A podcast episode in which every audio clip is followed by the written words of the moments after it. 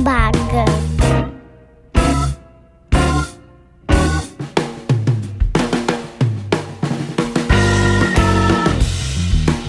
Bom, pessoal, estou hoje aqui com o Wilson Monteiro. E aí, Wilson, tudo bem? Como é que você está, Renato? Tudo bem? Prazer estar aqui. Tudo ótimo. Boa tarde, boa noite, bom dia aí, pessoal, tudo bem? Excelente. Cara, primeiramente eu gostaria de agradecer pela oportunidade da gente estar batendo esse papo, de começar a bater esse papo, né? Muito obrigado pelo seu tempo, tá? É, Para nós é de extrema importância aí bater, entender um pouco a respeito desse conceito que você dissemina sobre inteligência existencial, que é algo que me chamou muita atenção, tá? Uhum. Quando eu vi o, o, o, teu material, quando eu entrei no, no, no YouTube e tudo mais, eu acho que a gente tem bastante que se falar aí. É, tem muito tem muito assunto, né? É, esse, quando a gente fala de inteligência existencial, tudo que que a gente começa a, a avaliar sobre a nossa própria vida, né? do ponto de uhum. vista de existência, sabe aquelas perguntas que a gente faz uhum. desde o início, lá da nossa infância, né? Por que que tem estrela no céu? Por que que o sol se põe, né? Será que o papai do céu está no céu? Como é que funciona isso? Nós já desenvolvemos questionamentos da nossa própria existência desde a infância. É, é, e isso se chama curiosidade. Né? A curiosidade é uma competência existencial. Só que isso muitas vezes acaba se tornando assim uma algo um pouco dramático para algumas uhum. pessoas. Por isso que Sim. tem o nome, né, Renato, de crise existencial. Exato. Quem aqui já passou, né? Ou se nunca passou, pode ter certeza que vai passar. Certamente. Deixa eu só, antes da gente entrar no tema, eu só queria conhecer um pouco de você. Quem que é o Wilson? Como é que foi a tua jornada até você se tornar a pessoa que você se tornou hoje? Eu me considero, assim, um, um ser é, com muitas limitações, mas, ao mesmo tempo, pronto para infinitas possibilidades. Uhum. É, do ponto de vista de limitado, porque eu sempre tive é, muitas questões existenciais é, sobre a minha própria capacidade, né? Essa questão de autoestima e, e, eu sempre fui um menino muito muito inteligente, vamos colocar dessa forma, né? Mesmo vindo de uma família extremamente humilde, mas assim na minha infância eu sofri sofri bastante, né? Sofri bullying na escola, estudando numa escola pública, morando num bairro muito violento, então a escola era um reflexo né, é, da comunidade e, e não foi uma experiência muito agradável para um, uma criança de 6, 7 anos. Então, quando a gente fala que muitas vezes a gente tem muitos talentos, né, somos multi-inteligentes, às vezes nós temos medo de mostrar esses talentos, ou a gente engaveta coisas com medo de daquilo não ser perfeito. Então, hoje o Wilson Monteiro é uma pessoa, um ser mais integrado, porque eu vivi uma vida muito fragmentada durante muito tempo. Vamos colocar aí, hoje eu tô, vou fazer 44 anos, é, agora em setembro, né? E, e foram 37 anos, vamos colocar dessa forma, vivendo em um vácuo existencial, tentando catar né, é, aqueles fragmentos, como uma, um grande quebra-cabeças que você acaba ah, não tendo a imagem completa do que, que você está juntando de peças. É mais ou menos isso. Você imagina alguém te, é, alguém te colocar assim, Renato, toma aqui esse saquinho, tem mil peças aqui. Se vira aí para montar esse quebra-cabeças da sua vida. E só que você não tem referência do que é. Está tudo misturado. Então, quando você compra um quebra-cabeças de mil peças, primeiro passo, o que, que chama a tua atenção? É saber o que tem lá para ser né, construído. Qual é a imagem final do quebra-cabeças? Qual é a referência? Qual é o modelo mental? Qual é o mapa? E aí você vai viver na sua vida e, né, opa, essa pecinha aqui é colorida e tal, deixa eu olhar a referência. Só que a maioria de nós vai montando esse quebra-cabeças da vida sem nenhum tipo de referência. Ou seja, demora muito para montar. E às vezes a gente morre até, está no leito de morte, e está com um quebra-cabeças cheio de lacunas, que são esses espaços, esses vazios. Então, a inteligência existencial, ela é esse mapa. Então, eu hoje, a minha trajetória, eu comecei uh, vindo de uma família extremamente humilde, lá da periferia do Rio de Janeiro, eu não tive mãe. Né? Minha mãe faleceu, eu tinha três meses de idade. Minha mãe teve um acidente é, na cozinha de casa e ela acabou né, ficando três meses, três meses não, três, três dias no hospital com queimaduras de primeiro, segundo, terceiro grau. Foi muito grave. Ela e ela morreu devido a esse acidente que meu pai testemunhou e tal. Então foi muito traumático.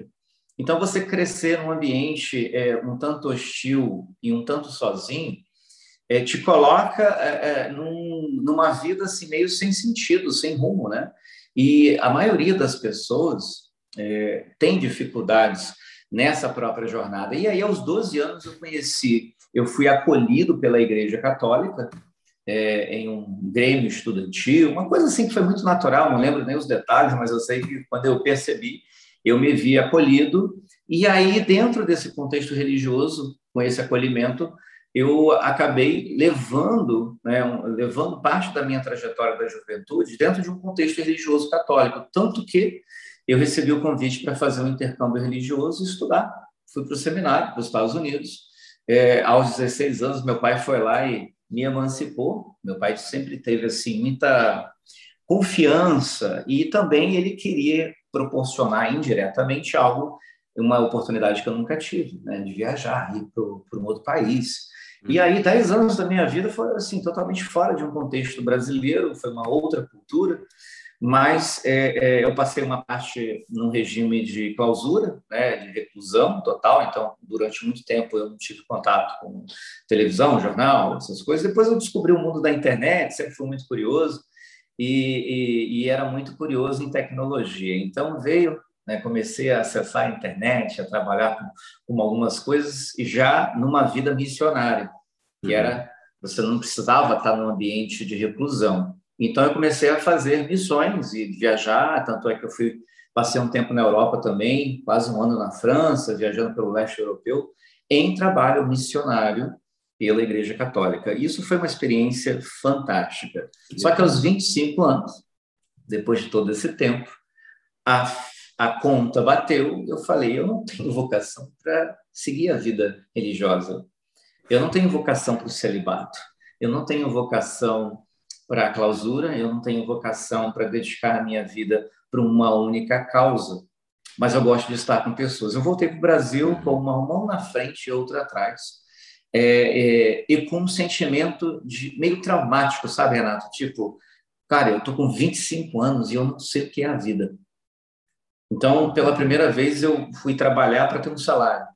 Pela uhum. primeira vez, eu entrei num outro regime de estudo, que a visão era emprego, empregabilidade, né? E, e aí a educação me abraçou, eu voltei, então uma das coisas que eu fiz primeira primeira vez foi dar aula de idiomas. Então, eu dava aula de inglês, francês, espanhol, é, em uma escola que hoje é muito conhecida, e comecei uma carreira lá como um instrutor de idiomas é, enquanto eu fazia outros estudos e acabei indo para um lado mais é, financeiro, né, uhum. da engenharia, do petróleo e gás, e comecei a trabalhar nesse setor uhum. como uma forma de fuga. Tudo que me remetia ao trabalho missionário, eu tinha vergonha. Então, isso é viver uma vida totalmente fragmentada. Às vezes, a gente tem é, experiências passadas que quando a gente volta lá, dói. E aí a minha dor eu identifiquei com a inteligência existencial que a minha dor estava em uma nostalgia do meu trabalho missionário e das experiências espirituais que eu tive durante todo esse período de imersão em uma vida que era religiosa e espiritual. E aí eu entendi que a minha dor, essa nostalgia, não é pela exposição e pelo conteúdo que eu fui exposto de teologia, de doutrina, de apologética, né, e outras áreas mais acadêmicas, como psicologia, filosofia, antropologia, não era essa questão dogmática. A minha nostalgia era estar com pessoas e estar com pessoas não de uma maneira superficial, mas de uma forma profunda. Então, a, aquela minha experiência na adolescência, é, eu compensei criando soluções, estando na sala de aula, Daqui a pouco, em 2008, eu criei é, um curso de inglês é, para uma área, a área técnica de petróleo, e eu gostava de estar com pessoas, mas sempre com aquele vazio. Hoje, naquela época eu pensava, né? Hoje eu estou aqui trabalhando com idiomas, uhum. educação. A educação me abraçou. É, eu não abracei a educação. A educação e a tecnologia me abraçaram como uma forma de compensação uhum. de uma vida missionária que eu não teria mais. E aí eu entendi, alguns anos atrás, no meu próprio processo de autoconhecimento e com estudos mais aprofundados nessa inteligência existencial, que é você encontrar respostas para essas perguntas complexas. E a resposta foi muito clara: a sua dor está num processo de não desassociação da religião e espiritualidade. Uhum. Então, você não precisa, foi muito claro que eu, o insight que eu tive. Eu posso ser e continuar sendo um missionário, porque o missionário é aquele que leva a paz e o amor. Hum. O conteúdo, né, e, e, o conteúdo ele pode variar. Naquela época era um conteúdo católico. Hum. Hoje o conteúdo na área acadêmica pode ser sociologia, pode ser antropologia, pode ser inteligência existencial, mas a estrutura de pensamento, a vontade de levar uma palavra ou ações transformacionais que seja através da educação, da tecnologia, do treinamento, é, é, essa estrutura psicológica é a mesma. Então, houve um resgate de uma vontade e de algo que sempre me fez bem, que era estar com pessoas de forma profunda e de forma simples, porque eu sempre me conectei com, né, desde a da, da idosa né, de 82 anos até aquela criança de 7. Uhum. Porque é, a inteligência existencial, a gente vai trabalhando e entendendo o que é, Renato, e você vai começar, você começa a ter uma visão mais integral da vida. Então, quando eu entendi que eu não precisava ser ateu, porque quando eu voltei, eu falei assim: nossa, eu não quero nada relacionado à religião. Uhum. Nada. Porque isso me trazia dor, me trazia uma nostalgia, me trazia angústia. Por quê? Será que eu fiz a coisa certa? Porque muitas vezes a gente é direcionado pelo medo, né? Olha, Sim. você está aqui nesse ambiente religioso, você tem uma missão. E se você sai dessa missão, você vai comer o pão que o diabo amassou. É, e às vezes a gente vai nutrindo esses medos, essas angústias. E na realidade eu entendi que eu não precisava ser ateu. Na realidade, eu precisava resgatar aquela espiritualidade que era algo natural de um processo de vida religiosa, se você leva ela a sério. Por uhum. isso que eu uhum. tenho maior respeito né, pelas religiões, é um respeito profundo, uma admiração àqueles religiosos que conseguiram transcender o ego, a necessidade de manipulação, né, que a gente vê muito isso no ambiente religioso, mas a gente vê isso no ambiente político, no ambiente social, a gente vê a manipulação em todo quanto é lugar. Né? Exato, exato. E o que hoje eu percebo no Wilson Monteiro é esse ser mais integrado, ou seja, eu resgatei essas peças com uma visão do que é o todo e agora eu consigo perceber e olhar para a peça com uma visão mais ampliada. Uhum. E a, a, meta hoje com os livros, né, com o Recall, com a rede social, é ajudar essas pessoas a encontrarem um próprio mapa e conseguirem montar o quebra-cabeças da sua própria vida e se tornarem mais integrais. Exato, perfeito, perfeito. E é, quando você foi falando a respeito da tua vida, da vida missionária que você teve, depois com a, a nova vida que você decidiu seguir, é, você olhou para trás com um ponto de vista diferente, né? uma cosmovisão diferente, agregando aquilo que, que faz parte de você hoje, basicamente. Por exemplo, eu também tenho um, um background religioso. É, no mesmo princípio, né? Fiz também um trabalho missionário, fiz um, é, trabalhos relacionados, não fui tão longe quanto você para a Europa, Estados Unidos, coisas e tal. Mas isso faz parte de mim, da mesma maneira, como pessoa em trabalhar com pessoas. Né? Então, o, o, que eu fui no passado faz parte de mim hoje e compõe o meu eu do futuro. Basicamente. Exato. Então, e, as pessoas têm, e as pessoas têm dificuldade com isso. E o que, que elas fazem? Elas entram em crises existenciais é, não questionando esses pontos existenciais, não sei se é o termo correto, mas esses pontos que ficam vagos, e elas abandonam, basicamente, uhum. a, a, bagagem que elas tiveram. Então, o que, o que você fez é realmente admirável, que é, é pegar aquilo que você já foi o que, e tornar aquilo que você é hoje para levar isso para as pessoas. E as pessoas têm dificuldade em, em conseguir isso, em conquistar isso. Elas são muito polarizadas, por assim dizer. É, não, eu sou isso. Eu sou isso e ponto. Não, na verdade, não. Você é um conjunto daquilo que você foi no passado, retrasado e assim por diante. Exato. As pessoas têm uma dificuldade enorme, porque eu falei, falei para você, eu tinha vergonha no mundo corporativo e como executivo, é, tendo empresas, eu tinha vergonha de falar que eu tive vida religiosa porque iam pensar que Ih, lá vem lá o padreco, lá vem lá o. Né, né, Estereótipo, e, né? E quando a gente tem vergonha do nosso passado, independente de qual seja, a gente não consegue viver uma vida mais plena, mais completa. Então, a, a, a ideia existencial aqui, né, que eu quero deixar é, é, essa, essa semente, plantar essa semente, é que a gente pode levar muito tempo, né, 40, 50, 60 anos, para se dar conta de que tudo que aconteceu na nossa vida teve um propósito. Você pode não entender. Agora, você só vai conseguir entender esse propósito se você começar a entender que existe uma jornada progressiva de amadurecimento, que não depende de idade. Então, você, você é jovem, nós somos jovens. Então, assim, o que, que me faz conversar e bater papo com um, um, uma outra pessoa mais velha do que eu? E, e por quê? Será? Porque a gente também vai amadurecendo. Então, por que, que eu não tive mãe? Será que se eu tivesse mãe, numa criação, vivendo num ambiente de muita pobreza, Será que os vínculos que eu teria com a minha mãe biológica é, fariam com que eu não viajasse, que eu não tivesse autorização da minha família para viajar como menor de idade, que se tornou maior de idade, para explorar o mundo?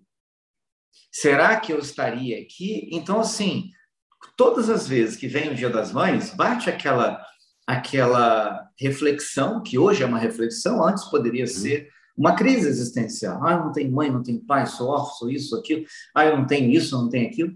E a gente pensa, a gente tem muitas pessoas que perderam a mãe com 15, 20 anos de idade, que tiveram um vínculo. Eu não tive esse vínculo. Então, eu sofro muito menos do que uma pessoa que perdeu a mãe dois anos atrás e hoje é dia das uhum. mães. Então, o que que, o que que você pode pensar? Que a vida é um ciclo eu não vejo nem a vida como início, tendo início no fim. Eu acho que é um ciclo infindável. Isso não tem nada a ver com doutrinas religiosas, mas é, é só uma crença. Mas o que eu vejo é o seguinte: o ciclo da vida, quando a gente reflete sobre o nosso passado, mas com amorosidade, com empatia, é, numa auto, uma autorreflexão de que tem um propósito naquilo ali. Uhum. E aí você começa a, a, ver por um outro lado, né, um outro prisma, talvez com uma lupa que magnifica e potencializa aquela visão que era muito limitada, e você se dá conta que a sua história importa. Justamente. Justamente. E quando a sua história e você assume propriedade da sua história, você começa a assumir uma representatividade que pode ajudar outras pessoas que ainda não deram esse passo. É isso. É exatamente isso. Às vezes as pessoas acontece algo na vida da pessoa, ela se questiona: por que comigo? Por que eu? Né? Você tem duas possibilidades, né? Igual você está falando no quebra-cabeça, você pega essa peça em si, você está com a peça na mão, você não sabe onde colocar. Mas daqui para daqui a alguns anos essa peça vai fazer sentido. Por quê? Porque você vai ter autonomia e autoridade para falar de um assunto que você vivenciou. Né? Quem melhor do que você para falar sobre a ausência matéria, por exemplo? Então, Sim. são peças que a gente só identifica o local daqui a um determinado momento. Isso vem. Agora, existe um processo, Renato, de aceleração desse entendimento. Boa, vamos falar disso agora, então. Como é que é a pessoa? Que é a, a, própria, o, o, o, tema, a inteligência existencial. Isso é, é algo assim que fez total diferença é, no meu processo de, de resgate, que tem o um nome, né? O nome do meu livro, Recall, um chamado existencial de volta para casa. O que, que é voltar para casa? É você voltar para essa essência que é perfeita, ajustando o rumo da sua jornada existencial, que não é perfeita, porque nós assumimos né, papéis, nós fazemos escolhas que muitas vezes nos levam ao, ao erro. Uhum. Então, existencialmente, a gente precisa de ajuste, igual um carro que tem um recall. Né? E foi identificado lá um defeito, volta para a fábrica, traz aqui, a gente ajeita, toma aqui o seu certificado de garantia. É, é, então, assim, na nossa essência como ser, é, nós não temos absolutamente nada a ser consertado, nós não estamos quebrados. Mas na nossa existência, na realidade objetiva, nós temos coisas que precisamos corrigir. Então, quando nós temos uma visão muito limitada do passado, presente e futuro, a nossa vida ela é limitada. E se quanto mais limitada ela é, mais a gente sofre. Então, um dos pontos principais para a gente entender a inteligência existencial é que ela é uma inteligência que foi ah, adicionada em um estudo muito conhecido chamado Inteligências Múltiplas, que é do Dr. Howard Gardner, é um PhD da, da Universidade de é, é, até esqueci o nome de Harvard, né? É que é tanto. Ontem eu estava com, com, fazendo a inscrição num curso em Oxford. É, aí eu estava vendo umas outras coisas da faculdade de Yale. É, então é tanta é coisa. coisa. cara. É, é, e aí na Universidade de Harvard, isso foi em 85, ele trouxe o seguinte, a seguinte ideia: olha, a gente não pode resumir é, as habilidades e a capacidade de um ser humano com base num teste de QI que mede capacidade lógico-matemática e verbal. Não dá. Uhum. Porque antigamente era assim, o que, que era um indicador de sucesso? Ah, a pessoa ter um QI alto, o que, que era? Ah, ela ser boa em matemática e, e, e ser boa em português, vamos dizer assim. A forma, a comunicação e o raciocínio. Aí percebeu, tem tanta gente que tem outras inteligências que a gente não está prestando atenção a inteligência musical. Aí ele foi, ele foi colocando, né, identificando e mapeando. Inteligência sinestésica, que é uma inteligência que o atleta tem, de ter uma boa coordenação motora, sincronicidade. Inteligência espacial, a pessoa que tem ali uma habilidade, um talento para desenhar, para ter noção de espaço, perspectiva, hum. é, artística é, inteligência intrapessoal, de olhar para dentro, de já ser uma pessoa mais reflexiva sobre os seus próprios comportamentos. É uma inteligência. E ele fala que todas essas inteligências elas podem ser desenvolvidas. Tem inclusive uma que é a inteligência emocional do Goleman, né? Que é bem conhecida também. Isso, que é justamente a inteligência emocional é, e, e, e o, o Daniel Goleman ele veio exatamente nessa mesma época porque é, Howard Gardner ele tinha mapeado a inteligência interpessoal, de olhar para dentro, e a, a intrapessoal, né? intra, de olhar para dentro, e a interpessoal, é de reconhecer as emoções fora. E aí a inteligência emocional é a junção de duas inteligências que Howard Gardner mapeou, a inteligência intrapessoal, de dentro, e a interpessoal, de fora. E aí, juntando, deu a inteligência emocional, que é um outro estudo, da mesma forma, Howard Gardner identificou a inteligência é, naturalista, que é a capacidade do ser humano de se conectar com a natureza. Né? Isso é muito interessante. É, com os animais, com o meio ambiente. Você vê que tem pessoas que se sentem mal quando elas não estão na natureza. Então, elas fogem para o mato, para a praia, não conseguem. É, Parece é... até uma reação primitiva do corpo, né? De querer Exatamente. ir ao Uhum. Então, assim, eh, se você quiser saber mais sobre inteligências múltiplas, pode dar um Google, você vai achar, é, nossos ouvintes, né, vocês vão achar vários estudos. Eu faço um apanhado das inteligências múltiplas, é, é, um resumo em um curso gratuito que eu tenho de introdução à inteligência existencial. Mas, basicamente, ele tinha mapeado, o Dr. Howard Gardner, sete inteligências. Uhum. E depois ele entendeu que existia uma nona, uma oitava, que era a naturalista, e a inteligência, a nona inteligência, a inteligência existencial, que para ele, é, é, ele não se aprofundou nesse estudo de inteligência existencial. Ele conseguiu identificar que a inteligência existencial era a mãe de todas as inteligências, porque ela é aquela inteligência que integra todas as outras inteligências de forma muito equilibrada e harmoniosa e desperta você para desenvolver competências que você é, não nunca teve a oportunidade de desenvolver e resgatar o que é talento, porque talento é algo nato, genético, hereditário. A habilidade é algo que a gente desenvolve. Então, um talento que não é desenvolvido, ele vai sumindo, não é uhum. praticado. Agora, uma pessoa que não tem talento, ela ainda assim pode desenvolver a habilidade. Ela pode aprender a tocar um piano.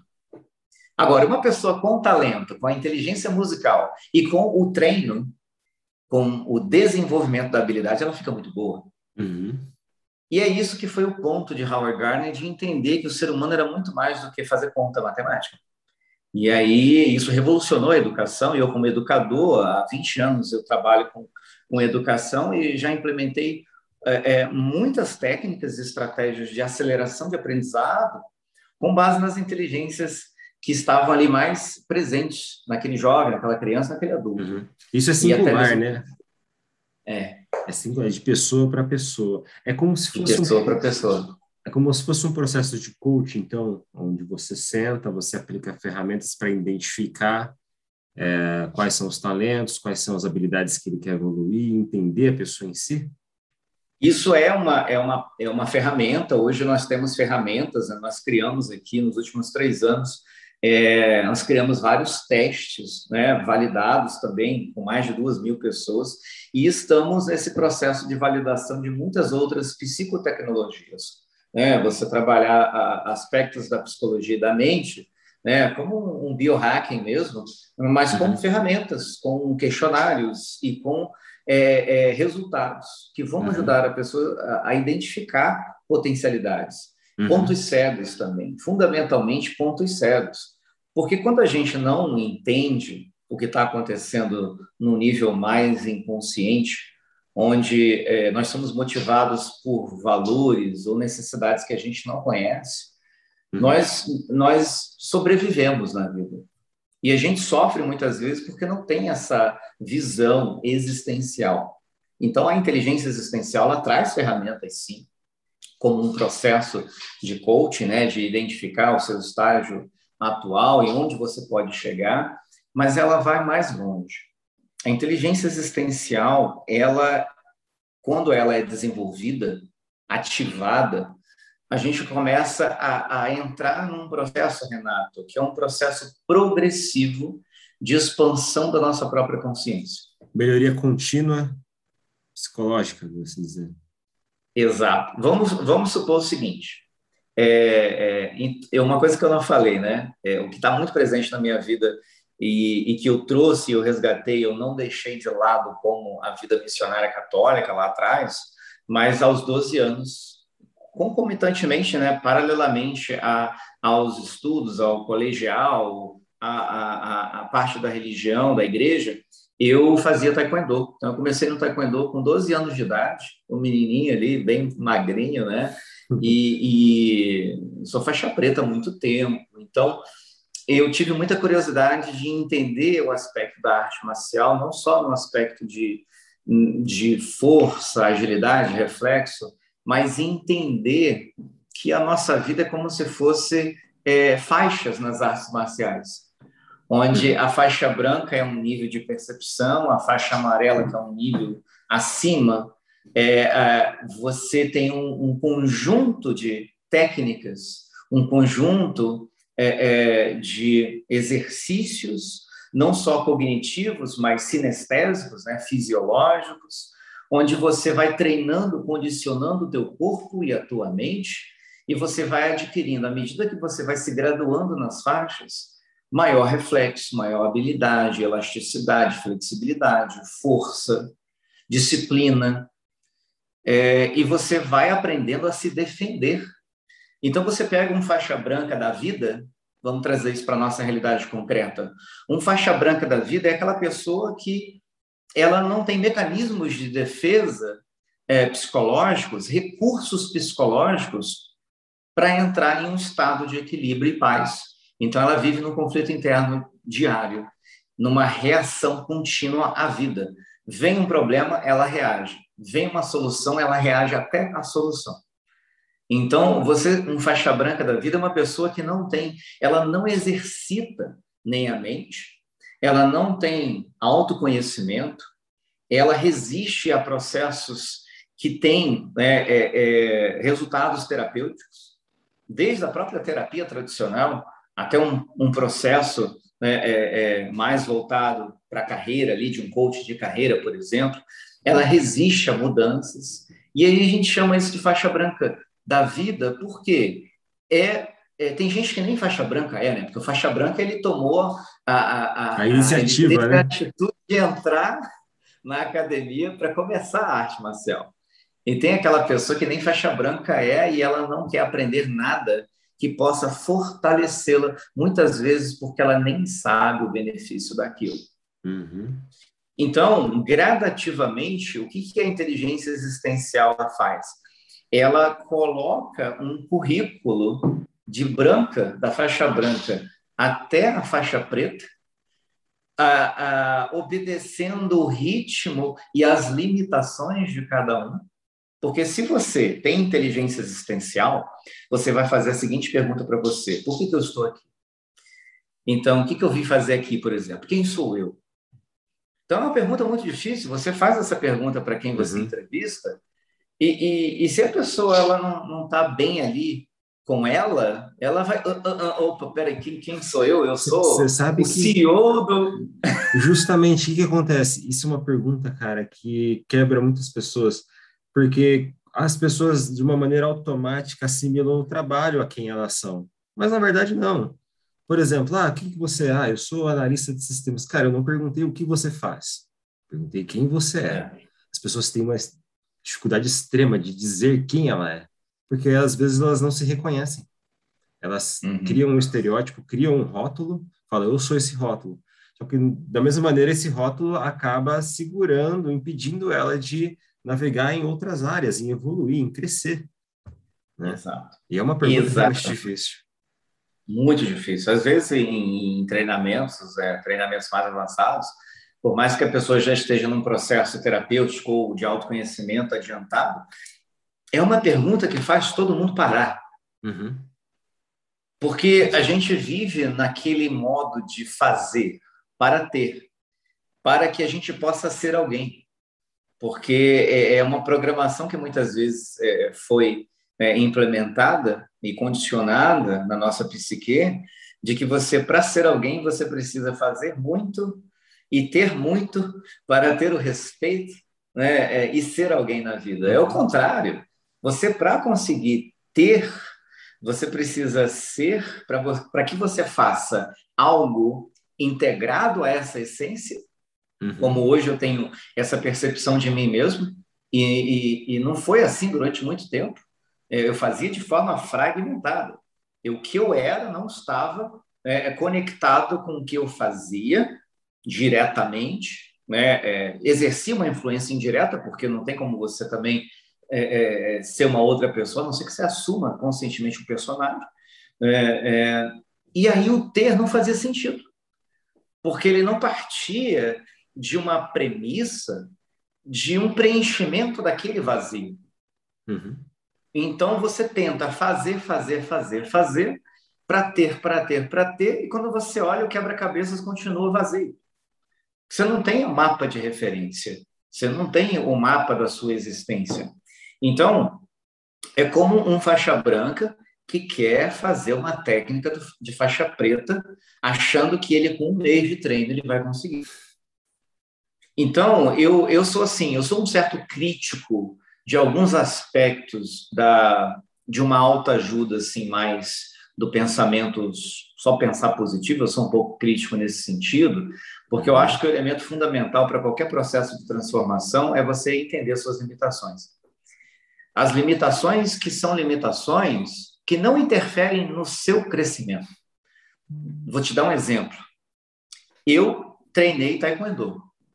É, é, 20 anos depois, eu reencontrei um mestre e ele falou: Pô, Wilson, você naquela época né, treinava forte, mas você viajou para os Estados Unidos. Eu treinava junto com outro rapaz também que era muito bem cotado na cidade, né? Éramos dois uhum. muito jovens assim para a época e, e, muito talentosos na, na, no, no taekwondo. Esse outro colega, ele foi tetracampeão pan-americano, né? Olimpíada e tudo. E eu não segui carreira. Né? Uhum. E o meu mestre falou: vocês eram dois atletas que tinham um perfil é, de atleta olímpico, com certeza. O que que isso, para uma criança, um jovem, o que que isso traz? Poxa, eu poderia ter contribuído né, é, com o taekwondo no Brasil, por conta do meu talento. E aí você tem dois caminhos. Ou você é, faz um reenquadramento, que a gente explica isso na inteligência resistencial, ou você fica de mimimi, uhum. né, ruminando aquilo. Poderia ser. E aí, quando você faz o reenquadramento, o que é o reenquadramento? Cara, e hoje eu tenho 44 anos, eu não sou nenhum garotão, eu não vou competir com gente com 1,90m, o biotipo mudou em 20 anos. Uhum. Eu não tenho é, saúde física para isso. E eu não tenho foco para isso. Ou seja, eu não vou ser um atleta olímpico. Eu não vou trazer, e mesmo que eu seja, a probabilidade de eu trazer um ouro para o Brasil é mínima. Então, são comparações inúteis que nós fazemos e que, tipo assim, aí que tem uma autoajuda que diz você pode ser quem você quiser. Claro que você pode, dentro das suas limitações cognitivas, por isso que é, é importante entender as suas inteligências. Porque, uhum. cara, se você não tem uma inteligência musical apurada, você pode desenvolver, você pode tocar, aprender, criar aquela habilidade, mas você nunca vai ser um Mozart. Me desculpa, real, realidade. Então, se você é uma pessoa desengonçada, você pode entrar numa aula de dança, mas você não vai para o balé de Bolshoi. Não vai. Então, mas você pode ser quem você quiser, dentro daquilo que você pode fazer. E aí vem o exemplo. Eu não vou ser, não vou trazer uma medalha de ouro para o Brasil no Taekwondo, mas eu posso ser um medalhista olímpico é, no meu trabalho, uma metáfora, naquilo que eu faço de melhor hoje. Então, eu posso, de uma certa forma, trazer um impacto tão forte quanto uma medalha de ouro. Então, Sim. assim, você faz um reenquadramento e um resgate, porque se você é uma pessoa com um potencial em uma área, você pode desenvolver ou resgatar uma outra inteligência e ser um medalhista naquilo, numa metáfora olímpica, escrever um livro ou ser o melhor que você pode ser fazendo cookie, né, ou bolo de banana.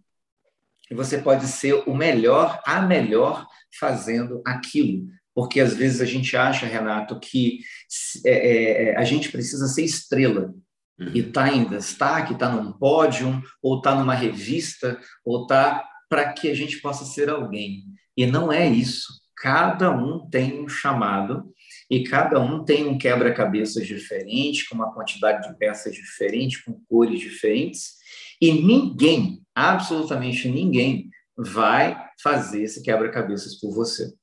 É você que tem que sentar, analisar, expandir gradativamente, aumentar o teu nível de reflexo existencial, ampliar a visão e começar a se graduar até a faixa preta. E o meu grão-mestre falava o seguinte: você chegou à faixa preta, né? Ah, parabéns, faixa preta, responsabilidade, né? Mestre coreano.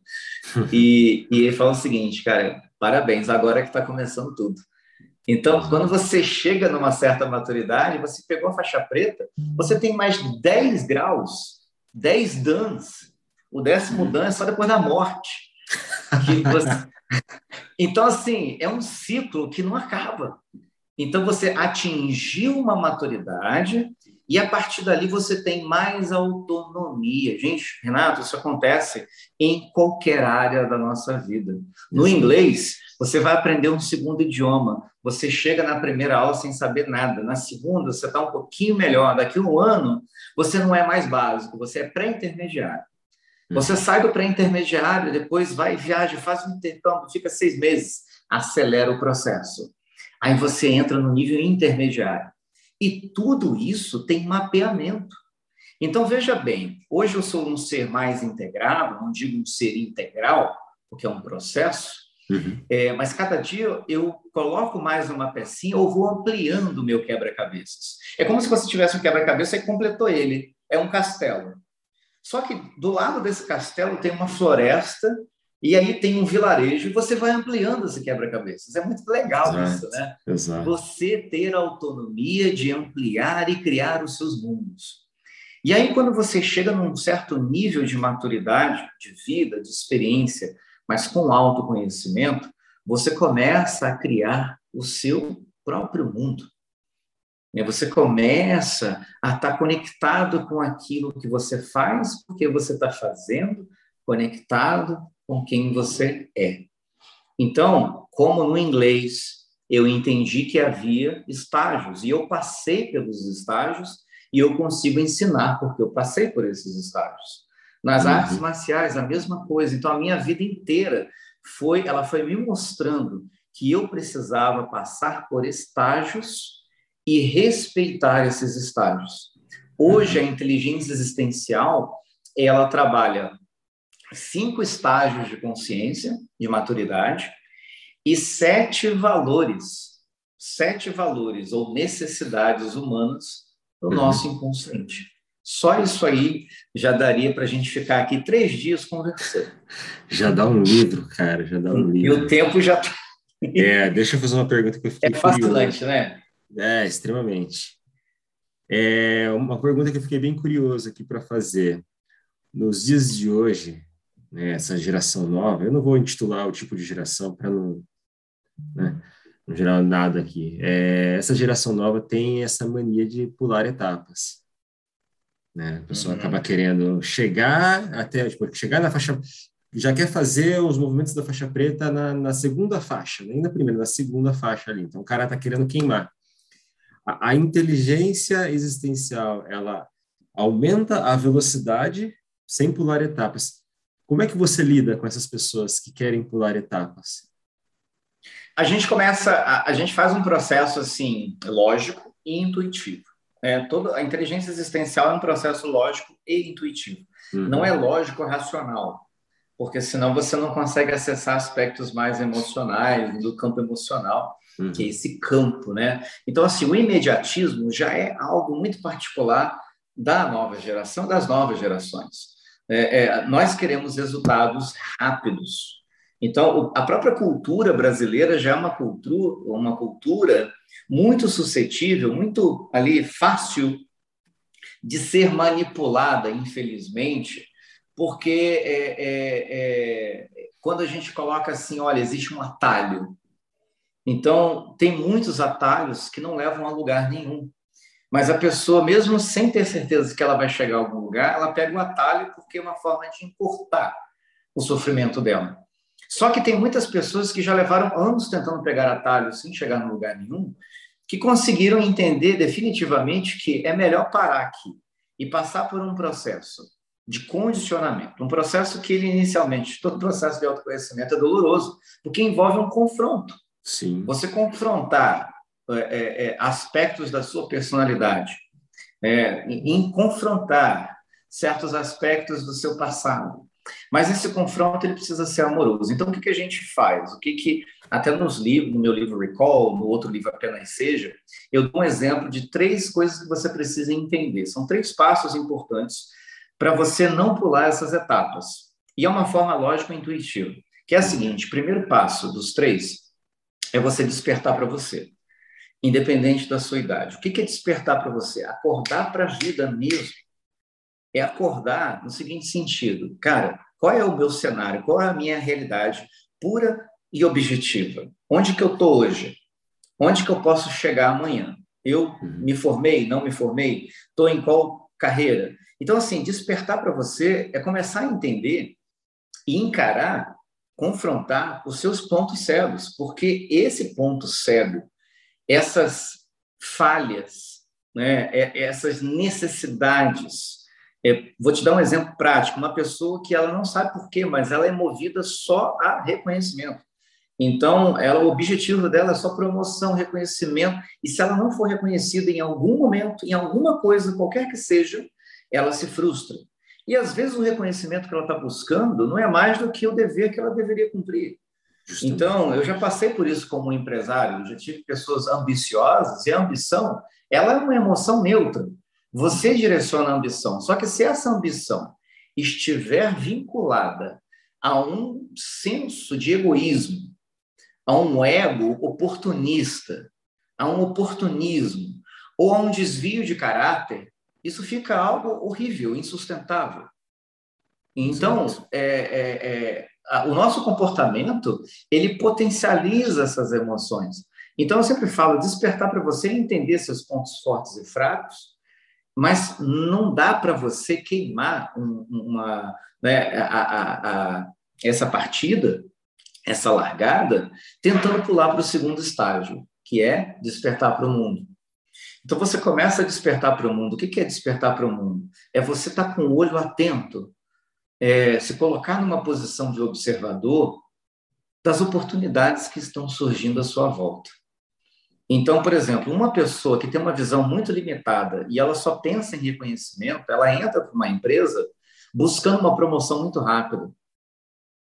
Então, acabei de fazer uma entrevista num canal muito respeitoso e conhecido, e era sobre carreira, justamente esse tópico. É, as pessoas querem queimar, queimar as etapas, e aí ela vê que não é as mil maravilhas que ela pintou, e ela nem dá tempo daquele, daquele trabalho, daquele emprego amadurecer. Em dois meses ela se frustra e diz que não é aquilo e tal, ela já pula. E uma rotatividade imensa. A pessoa troca de Sim. trabalho, de emprego dez vezes, isso porque a gente está num país com 14 milhões de desempregados.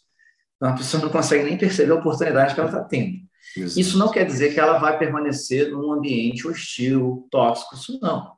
Não é, não é isso, estou falando uhum. do imediatismo. Então, você pega uma pessoa que ela não despertou para ela, ela vai levar uma bagagem emocional, às vezes até tóxica, que intoxica ela, em primeiro lugar, e, a, porque, e ela não consegue despertar para oportunidades porque a visão ela está muito estreita, muito. Então, não adianta você querer despertar para o mundo, para as oportunidades, se você não despertou para você. E aí vem o terceiro passo, que é o mais importante, que é o que todo mundo está buscando, que é pular. É quando o mundo desperta para você. E o mundo desperta para pessoas que, de alguma forma, despertaram para elas, e despertaram para oportunidades. Mas Wilson tem muita gente que tem uma fama instantânea. Como é o mundo, essas pessoas existem, claro, que têm assim uma visibilidade instantânea que muitas vezes não passaram pelo passo 1 e 2, e aí a gente vê que essas pessoas estão sofrendo. Muitas Porque caem. o mundo despertou para elas e elas não tiveram estrutura existencial uhum para se manter no equilíbrio. Estafa, estresse, ansiedade, esgotamento, burnout, porque é, é, muita agenda, é muita correria, é muita gente, é muito hater, porque com a fama. Então, as pessoas, o que, que as pessoas querem? As pessoas querem que o mundo desperte para elas sem que elas façam dever de casa. É a mesma coisa. Eu quero entrar num, num, na arte marcial, no karatê, no taekwondo, no kung fu, mas porque mês que vem eu posso eu possa fazer um malabarismo e, e, e ganhar o meu mestre, que está há 30 anos fazendo aquilo. Então, quando a gente entende isso, a gente diminui é, frustrações e excessos de expectativas. Então, o nosso trabalho ele é progressivo, gradual, obedecendo três etapas importantes. Desperte para você, para você despertar para o mundo, para o mundo então despertar para você. É isso, Perfeito. Perfeito, perfeito, excelente. Agora, antes de nós finalizarmos aqui, gostaria de fazer uma última pergunta. Ela é pequena, porém é uma das que mais, uma das mais difíceis de serem respondidas. Assim.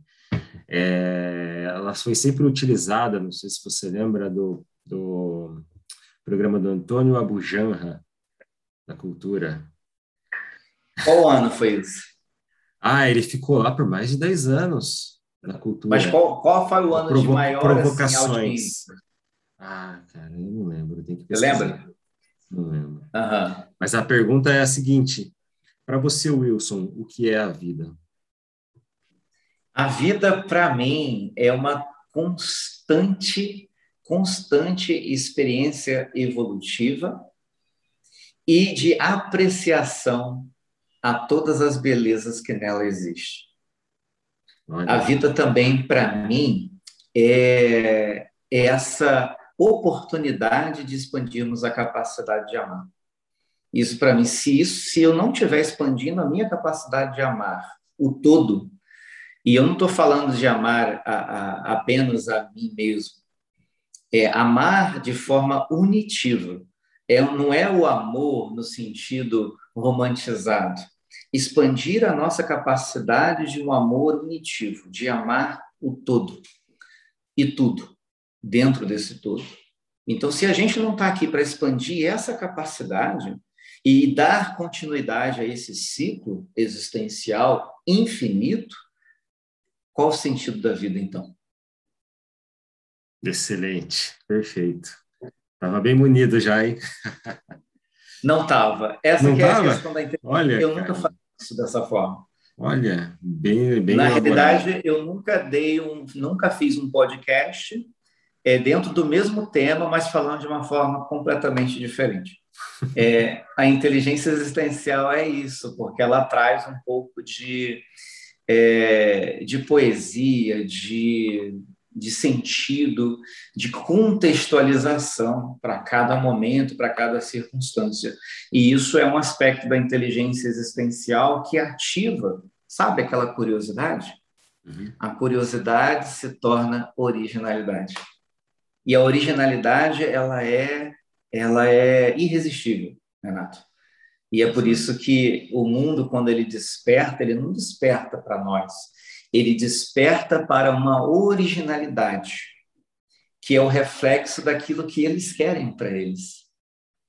Todo mundo está buscando esse caminho de volta para a essência. E a originalidade é a expressão única de nós mesmos. É o nosso quebra-cabeça e como a gente quer montar isso na nossa vida. Então, a inteligência existencial, ela na minha vida, é por isso que eu dedico, e mesmo que eu tenha o lado empresarial muito forte, agora mais do que nunca, nós criamos uma rede social para desenvolvimento Sim. humano, lá, o meurecall.com. Então, foi um resgate da integração, porque foram, é, é, foram muitos anos como empresário. Então, hoje, tecnologia e educação, mas com essa visão de expandir a capacidade de amar, usando também a tecnologia. E daí você vê o que é isso na prática, Uhum. porque não é um papo filosófico, isso tem é, ramificações Todo um é, e aplicações no dia a dia e, e na mudança de, de vida de muitas pessoas. E eu queria agradecer também pela oportunidade aqui de poder falar desse tema que é, é tão natural para mim, né? É, Perfeito. quanto a luz do dia, né? Vamos lá, então. Perfeito. Obrigado. É, só para a gente ter uma ideia, o pessoal que tiver interesse no, no material do Wilson vai ter na descrição, tá? Nós temos aí a rede social meurecall.com.br, certo? É o meurecall.com, é, a- é o link para a pessoa criar o perfil gratuito lá. E tem Perfil o meu perfil no gratuito, hein? Instagram. É, o, e tem o Instagram que é o Will, com um L só, né? C Monteiro. Will C Monteiro. E tem um livro É. também, né? Eu vi que você citou um livro aí. Tem o Recall, tá lá na Amazon. Ele, ele bateu best-seller no- em abril do ano passado. É, um caminho existencial de volta para casa. E o meu Recall, né? De um livro, nasceu é, todo uma, um movimento mundial é, de, de, desse resgate, é, dessa essência de volta para casa, que é o Recall. É, e aí, meu Recall, a rede social. Também. Perfeito. Tá tudo na descrição aqui, pessoal.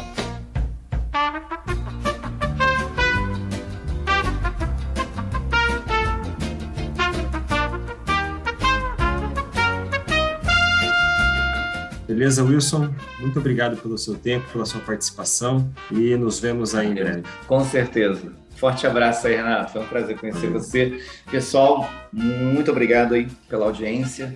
Fiquem bem e vamos para cima. Tchau, tchau.